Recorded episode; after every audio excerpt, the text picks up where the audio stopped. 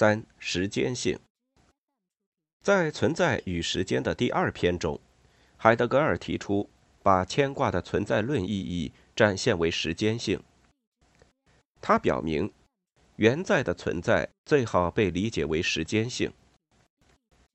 在阅读海德格尔的时候，时间性不应从表示年月顺序的意义上来理解，而应理解为原在的生成之运动。这意味着我们总是朝向未来而动。在此过程中，我们成为我们之所是，我们出现在我们自身面前。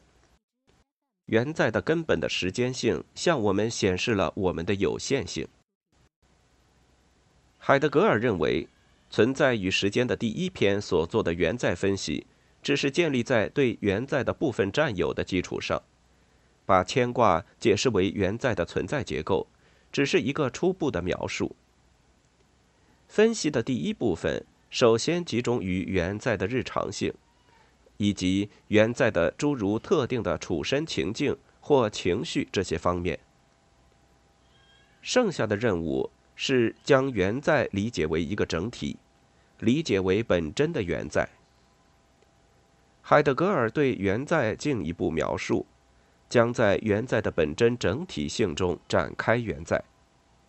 海德格尔聚焦于死亡，以便在原在的整体性中理解原在。他聚焦于良知，以便理解原在的本真性。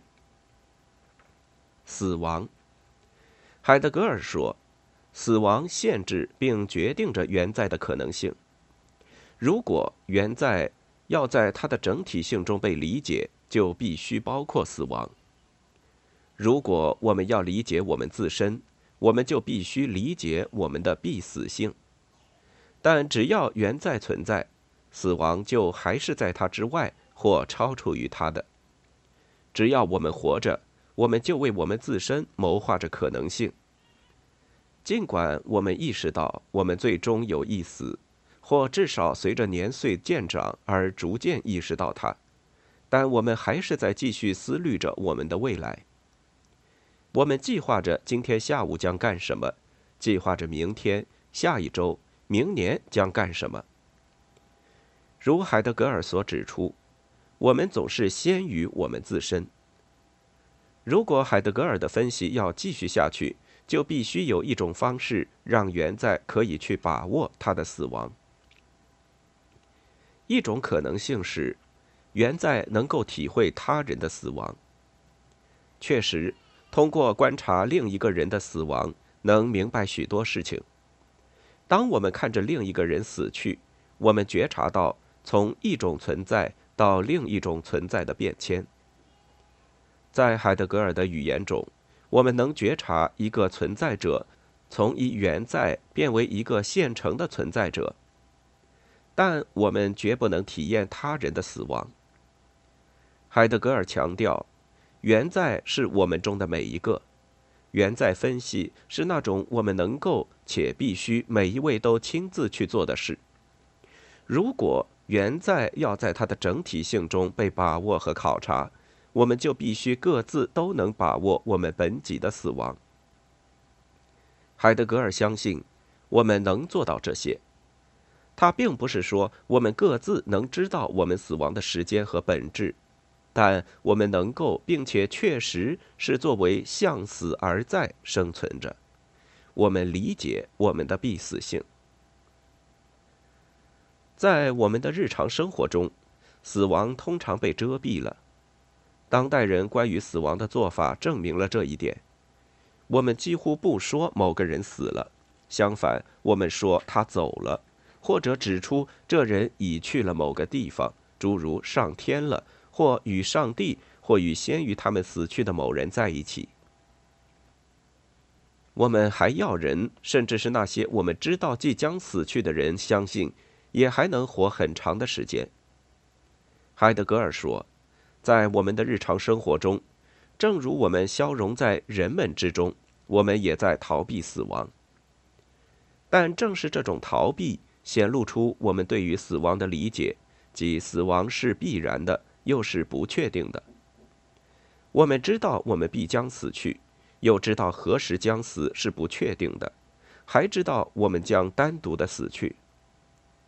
海德格尔写道：“死作为原在的终结，是原在最本己的可能性，它是无所关联的、确知的；而作为其本身不确定的可能性，则是不可逾越的。”海德格尔指出，即使我们建立了帮助我们遮蔽和逃避死亡的社会结构，我们也显露出对我们终有一死的深刻理解。如果我们把死亡作为我们最本己的可能性接受下来，死亡就能帮助我们把我们自身理解为一个整体。但这并不意味着我们要忧虑死亡而绝望，也不意味着我们应加速去实现死亡，就像我们可以加速实现那些我们为自身谋划的可能性似的。如果我们向着死亡而先行着，我们就本真的面对我们自身。海德格尔说：“这样，我们的生活就是带着向死的自由的生活。这种自由并不能把我们从有限性和必死性中释放出来，但它却把我们从在人们之中产生的幻想中释放出来。我们知晓，我们已丧失在人们之中。”我们也能找寻我们自身。这种自由有时也能在那些人当中出现，他们曾经有过临死的体验，或是他们曾被别人的死亡所深深触动。既然他们承认他们本己的必死性，他们就自由地享受当前，因而能尝试那些他们先前从未尝试过的事物。他们自有主张，而先前。他们由于被他人的想法所缠惑而彷徨无主。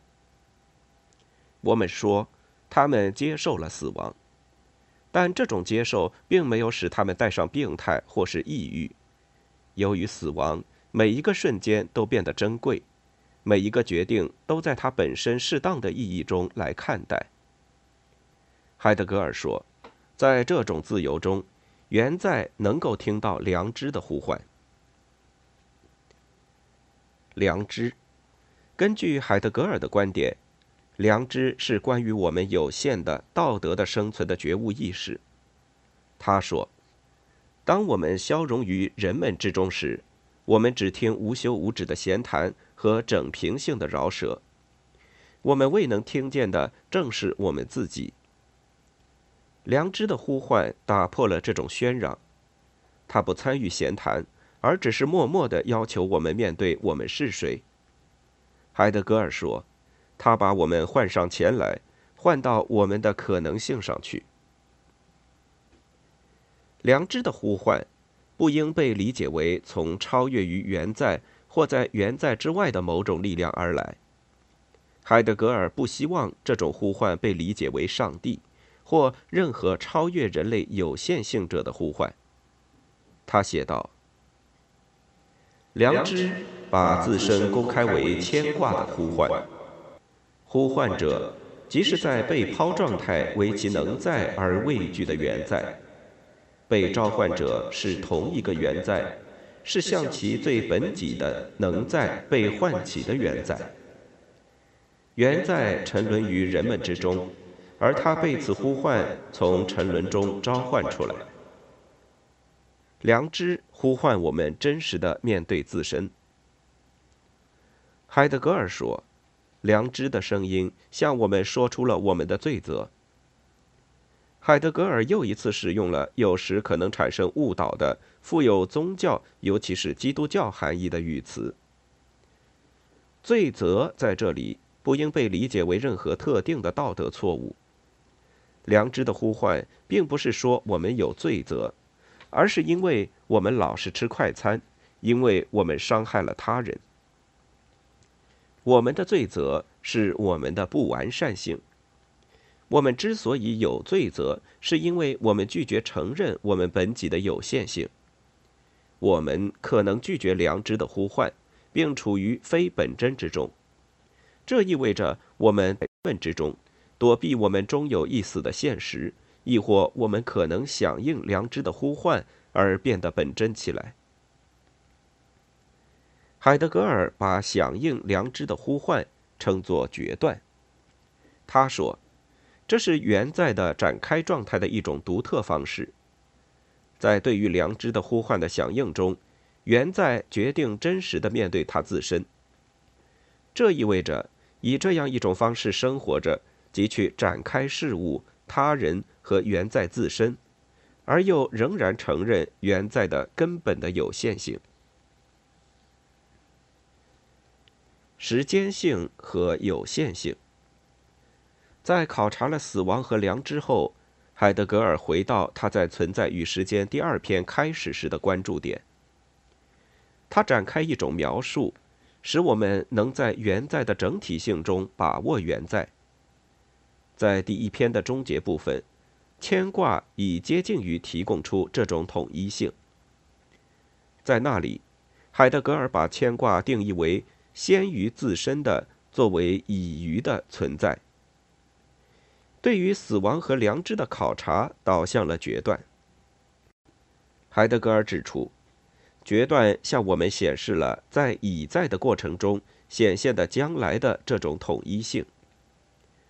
这两个概念都是以一种关系结构来定义的，这种结构展示了可以一般的被理解为将来、过去。和现在的东西，海德格尔说，牵挂中显然具有的，又在决断中被展开的统一性，应最为恰当的被理解为时间性。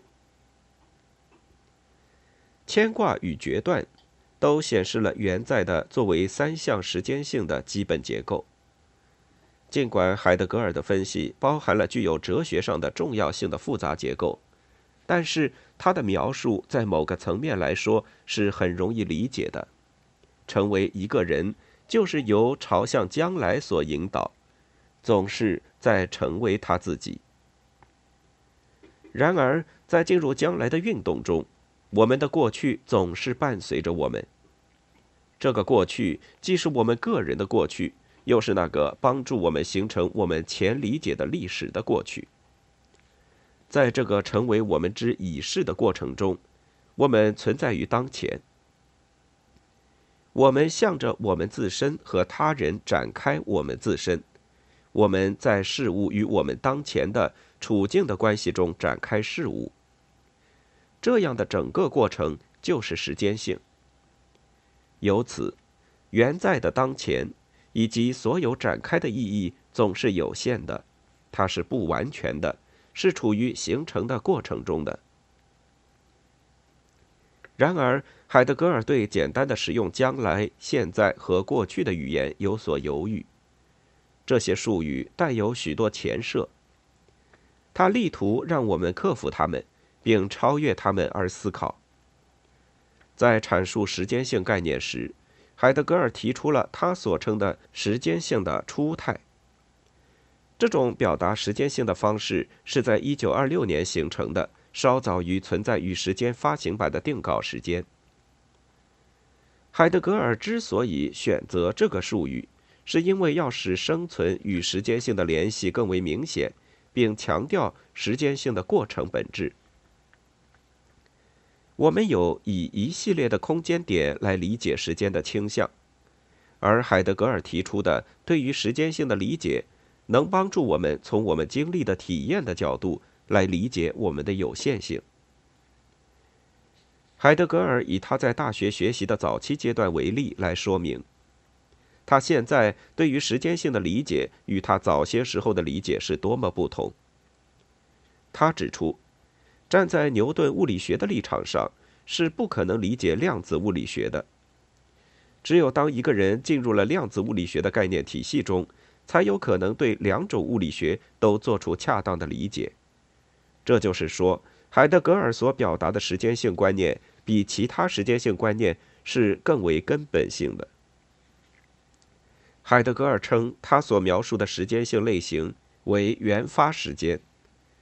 如果我们把时间性理解为初态的，我们就能对我们理解时间的所有方式都有一个更好的理解。